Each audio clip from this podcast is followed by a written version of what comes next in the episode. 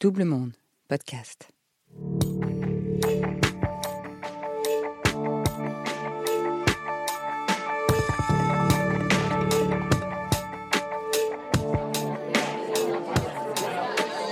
Le 8 septembre 2021 s'est ouvert le procès des attentats du 13 novembre. Un procès hors norme que nous suivons à travers ses acteurs du premier jour d'audience jusqu'au verdict. Avocats, victimes, experts, chacun va nous faire partager son point de vue et son expérience de l'intérieur. Des voix différentes, des rôles différents pour obtenir l'image la plus complète possible de cette traversée judiciaire et humaine qui va durer neuf mois. Et aussi pour tenter de comprendre ce qui se joue dans le prétoire et à l'échelle d'une société tout entière. Je m'appelle Emmanuel Sudre, je suis journaliste et documentariste. C'est Youris saison 2, le procès.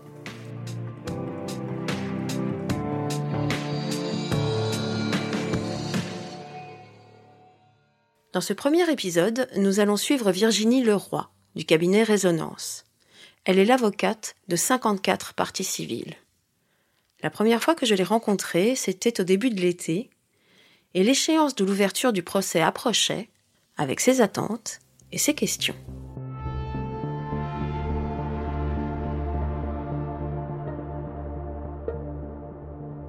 Virginie, on est à quelques semaines de l'ouverture euh, du procès des attentats du, 13 novembre. Ça fait un moment que vous travaillez dessus. Vous êtes dans quel état d'esprit là? C'est la continuité de quelque chose, mais c'est aussi le début d'une phase qui, euh, qui peut être pleine de surprises et qui surtout euh, peut permettre de, de, concrétiser des attentes pour les victimes, hein, j'entends, et pas que pour toute la population française aussi plus généralement. Mais moi, je pense d'abord aux victimes. Euh, des attentes qui, j'espère, euh, iront au bout d'un parcours et permettront de tourner des pages. C'est un procès très particulier, ne serait-ce que dans sa euh, dimension, mais je veux dire même dans sa dimension, j'allais dire physique, géographique déjà pour commencer par là. Ça va être, ne serait-ce que de ce point de vue-là, une, une expérience. comment vous l'envisagez? L'organisation et la logistique en soi interroge parce que c'est nouveau, c'est nouveau pour nous. Euh, un procès d'assises, il est vivant, il est euh, spontané, euh, c'est énormément d'humains. Pour pouvoir sortir quelque chose des assises, il faut accrocher les gens, il faut accrocher des regards, il faut avoir des moments. la logistique et l'ampleur du procès et l'organisation hein, qui, est, mise en place mais qui est nécessaire, de mon point de vue, peut-être qu'on aura des surprises là-dessus, va euh, mettre des freins à cette spontanéité. Ne serait-ce que pour avoir des tours de parole, euh, que chacun puisse être entendu. On a, on a besoin d'un micro pour être entendu. Et puis, euh, des salles annexes rediffusent le procès pour ceux qui n'ont pas de place dans la salle principale. Donc, la logistique en elle-même est un frein à cette spontanéité qui, qui habite les assises d'habitude. Donc ça, on va voir, on va avoir un temps de rodage, je pense. Mais on s'en sortira. Hein, on va en faire quelque chose quand même. Ouais, parce que vous allez quand même porter la voix euh, déjà au moins de 50 personnes. Oui. Ça non plus, ça vous est jamais arrivé? Non. et comment on fait? C'est un collectif et c'est des individus dans ce collectif ou c'est que des individus? C'est comment? Bah, le, collectif, il est symbolique. Quand on représente des victimes, on a ce symbole de, de, de, de ne pas les décevoir déjà et de porter ce qu'elles veulent euh, porter dans ce procès. Le, second, c'est euh, dans ce collectif de pouvoir euh, répondre à chacune des questions, à chacun des besoins individuels. Donc ça, ça leur appartient, ça nous appartient à chacune des victimes et moi dans nos conversations, nos échanges. Et chaque victime est différente, chaque personne est différente. les attentes sont différentes. Euh, certaines ne veulent pas participer au procès parce que euh, n'en éprouvent pas le besoin et qu'elles sont euh, aussi dans une perspective de, continuer à vivre plus ou moins normalement, parce que c'est des, des, douleurs et des peines qui ne s'effaceront jamais, je pense. Le vivre avec, voilà, le vivre différemment avec. D'autres ont besoin de s'investir dans ce procès, d'y assister, et d'autres ont des besoins plus ponctuels de regarder les accusés en face pour pouvoir tourner euh, la tête et passer son chemin, d'avoir une peine, hein, une condamnation. Ça aussi, c'est symbolique, mais pas que. C'est vraiment l'aboutissement d'une justice qui est rendue. Et puis euh, après, il y a le, besoin d'avoir des réponses sur les, les, points qui restent en suspens. Euh, alors des réponses soit judiciaires, soit très techniques sur le dossier, soit aussi tout à fait personnelles.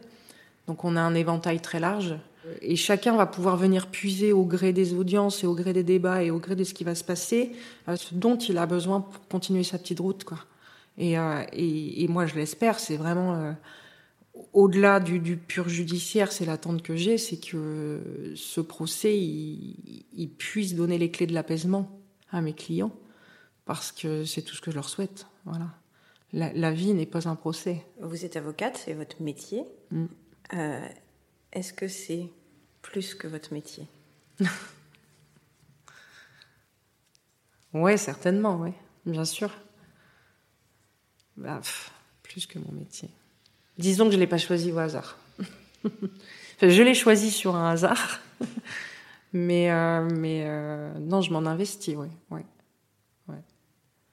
Parce que si on a un jour les moyens de faire bouger les choses, ou en tout cas de voir dans un regard qu'on a été utile et qu'on a pu apporter euh, un peu de soulagement, euh, les moyens d'aller un peu plus de l'avant, bah, c'est super.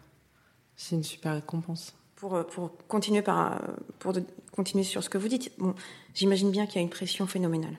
Mmh. Phénoménale.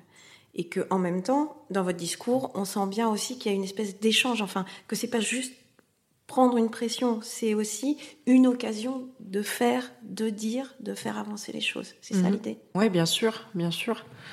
C'est une occasion de, euh, de pouvoir mettre sur la place publique euh, des, des, des, sujets, euh, de décortiquer, mais aussi de mettre sur la place publique des sujets dont on ne parle, à mon sens, pas assez et pas de manière suffisamment franche peut-être.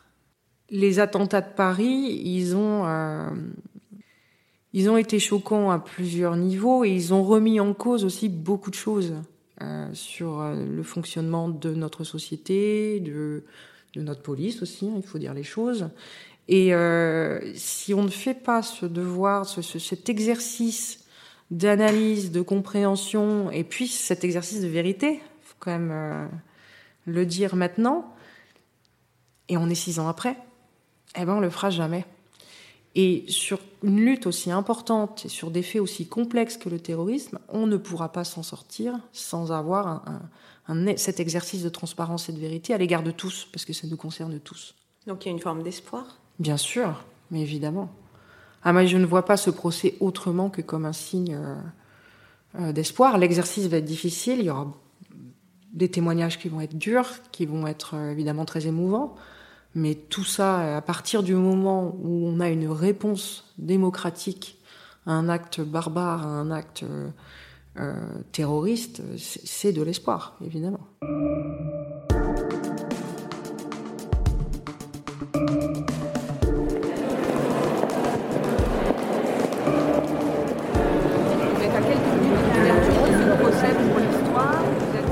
Est-ce que vous pouvez me donner votre nom, votre prénom? Virginie Leroy. Ça LE plus loin ROY. Vous représentez combien de partis? 54 participants. Le 8 septembre, dans et autour du palais de justice de Paris, règne une grande effervescence. Médias et avocats se préparent à l'ouverture du procès, hyper sécurisé par un impressionnant dispositif.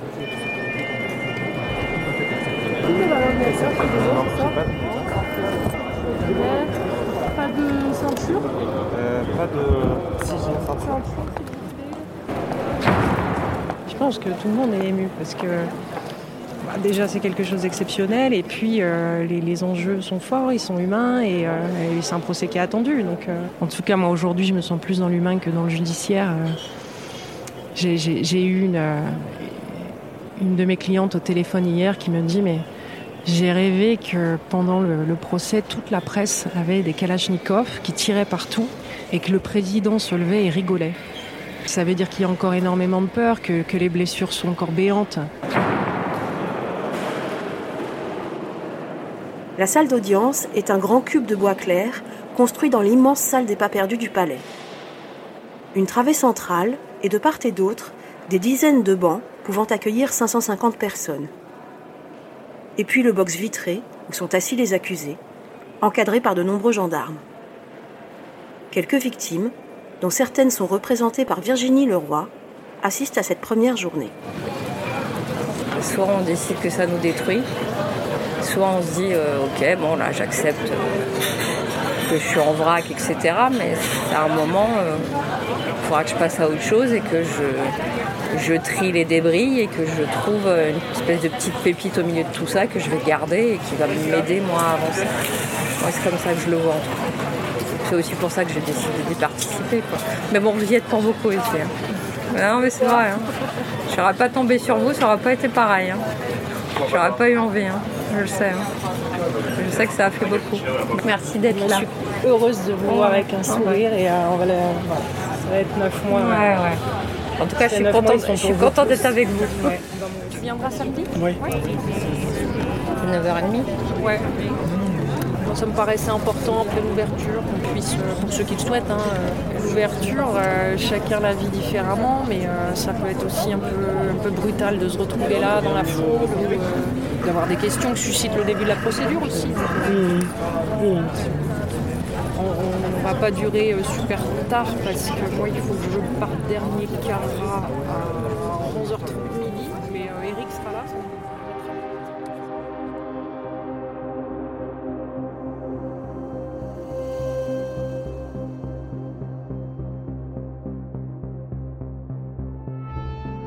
Passés les premiers jours, je retrouve Virginie Leroy. Moi, ce qui m'a frappé hein, le, le premier jour, c'est, euh, une fois que les débats ont été ouverts, etc., c'est cette succession d'avocats qui égrènent des noms. Et à ce moment-là, même si on sait tous ce qu'on faisait ce jour-là, même si on sait euh, voilà, le bilan, etc., c'est quand même, on prend conscience, mais pour de bon, de l'ampleur. De l'ampleur, oui. Du nombre. Ouais. On a mis deux jours. Deux jours à faire cette liste de noms de victimes, vic- directes ou indirectes, hein, mais de victimes. C'est- C'est le seul mot qui compte. On a mis deux jours à faire cette liste de noms, ouais. ouais. C'est, ça paraît fou. Ça paraît dingue. Et euh, alors c'est un passage de début d'audience qui est procéduralement obligatoire et en réalité il est salvateur, mais euh, au-delà de la procédure, il est très salvateur parce que on prend l'ampleur de ce qui a été évidemment un choc national, comme vous le dites, à juste titre. On se rappelle tous de ce qu'on faisait. La première fois, on est l'info, la première fois, on allumait la téloche. On, le sait tous. Euh, mais réaliser cette ampleur de non, de vie brisée, c'est réaliser l'ampleur de vie brisée. C'est soufflant, quoi. Enfin, on a tous trouvé ça long, on a tous trouvé ça fastidieux, on va pas s'en cacher. Hein. Et c'est pas manquer de respect aux victimes, hein, pas du tout. Mais à un moment, on est, on est submergé par ce nombre, ouais, complètement, complètement. Et il y a un autre moment euh, qui est le rapport du président, où le président a lui euh, tenu dans son rapport, et j'ai trouvé ça euh, indispensable et formidable à la fois, à citer toutes les personnes décédées. Et c'était un moment euh, extrêmement solennel. C'était vraiment beau, triste évidemment, euh, émouvant, mais beau. Et, et j'ai trouvé que c'était un hommage euh, dont la simplicité était à la juste mesure de, des pertes subies. C'était tout ce qu'il fallait en fait. Et c'est aussi finalement ça la justice? Ouais, bien sûr. Ouais, ouais. Bah oui, oui. de la simplicité, de la dignité, et puis surtout des sentiments sans embâche, quoi. Être vrai. Enfin, il n'y a que ça qui compte dans la vie en réalité. C'est être soi, c'est être vrai, c'est. euh, et, et, ce procès, et, je ne me lasserai pas de le dire, parce que euh, oui, on a.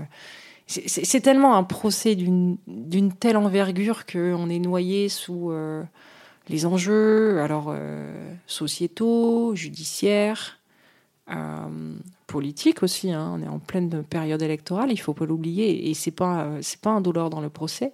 Le tourment médiatique aussi. hein. On a vu les premiers jours. euh, là là.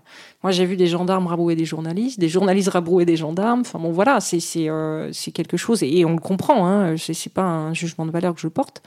Je je, comprends que ça ça euh, que ça intéresse et heureusement.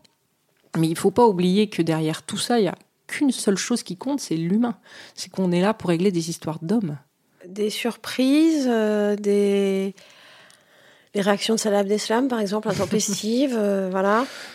Alors, moi, la, la, la, la réitération de son allégeance à, à l'État islamique, euh, pour moi, elle était attendue. Je n'ai pas eu de surprise, euh, voilà. C'était euh, attendu, il l'a fait d'entrée de jeu, voilà. J'ai pas été surprise, j'ai pas été ému, euh, j'ai pas été énervé. Après, là, là où on peut être surpris, mais on va voir la suite.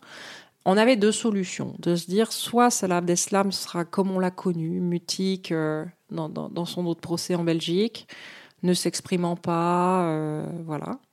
J'ai l'impression, mais encore une fois, c'est très tôt, qu'il a quand même choisi euh, stratégie, c'est peut-être beaucoup dit. hein, je, je- je ne suis pas dans la tête de, de cet homme, mais en tout cas, il ne se passe pas un jour sans qu'il fasse un éclat. Bon, alors un éclat. euh, euh, Gardons la mesure quand même. hein, euh, c'est contester la déposition d'un officier de police judiciaire parce que euh, ça rappelle, on rappelle dix fois la même chose. Bon, ok. Euh, évidemment, le rappel de la procédure belge le, gêne beaucoup et je le comprends, hein, euh, évidemment. Il a eu des mots qui m'ont un peu déplu, qui m'ont interrogé, mais je, je- l'interrogerai le moment venu sur ce point. En se réfugiant derrière l'attente des victimes pour justifier ses protestations sur justement le rappel de ces procédures et le rappel exact des faits. Alors, première déduction, le rappel des faits le gêne beaucoup. Bon, alors ça c'est une première. Euh, de deux choses l'une, euh, soit ça le gêne parce que, euh, ben, en effet, ce sont autant de charges qu'on rappelle, mais c'est pas nouveau, donc là je suis un peu interpellée. Ou alors il se préoccupe du désir et des souhaits et des ressentis des victimes, ce qui m'interroge encore plus. Donc on va voir. On va voir ce qui se cache derrière ça. Euh, et puis ça se dit, il se cache rien du tout. hein, c'est ses réactions du moment. euh, voilà, c'est, il faut pas oublier que c'est un homme qui a fait ce qu'il a fait. Mais ça reste un homme qui est dans le box et qui encourt la perpétuité. Et ça, il faut toujours le garder à l'esprit. On est à l'aube, là, enfin, ça vient de commencer, mais c'est un marathon, quoi. C'est un marathon, ouais. Mais c'est un joli marathon. En tout cas, c'est un marathon qui a du sens. Et moi, je, je suis très heureuse que, que la Cour et que le président, on, a mis, on a eu beaucoup de réunions pour préparer ce procès entre avocats, euh, réunissant les avocats à la Cour et puis le dispositif logistique. Et la question du planning d'audience a été une vraie question de savoir comment on allait caser tout ça. Est-ce que tel débat ou tel débat devait prendre une semaine, 15 jours, etc. Et, et, euh, et c'est là où la démocratie prend tout son sens. Vous allez me dire sur des questions d'emploi du temps, on s'en fout. Non, non, non, on s'en fout pas. C'est qu'il n'y a pas eu de discussion euh, douloureuse ou désagréable sur le sujet. C'est-à-dire que s'il faut prendre le temps, on le prend. Et puis c'est maintenant et ou plus jamais. Et c'est maintenant et plus jamais. Donc, faut laisser la place à tous les sujets, même ceux qui dérangent, même ceux qui euh, sont pas exactement euh, ceux qu'on attendait ou qui devraient être abordés là. Ben, c'est pas grave, c'est pas grave, parce qu'à chaque victime, on leur doit ça en fait. Les victimes, justement. C'est à elles que nous consacrerons le prochain épisode. Pour les entendre, rendez-vous dans un mois. C'était le premier épisode de Youris saison 2, Le procès, avec la collaboration d'Olivier Montaigu. Une production Double Monde.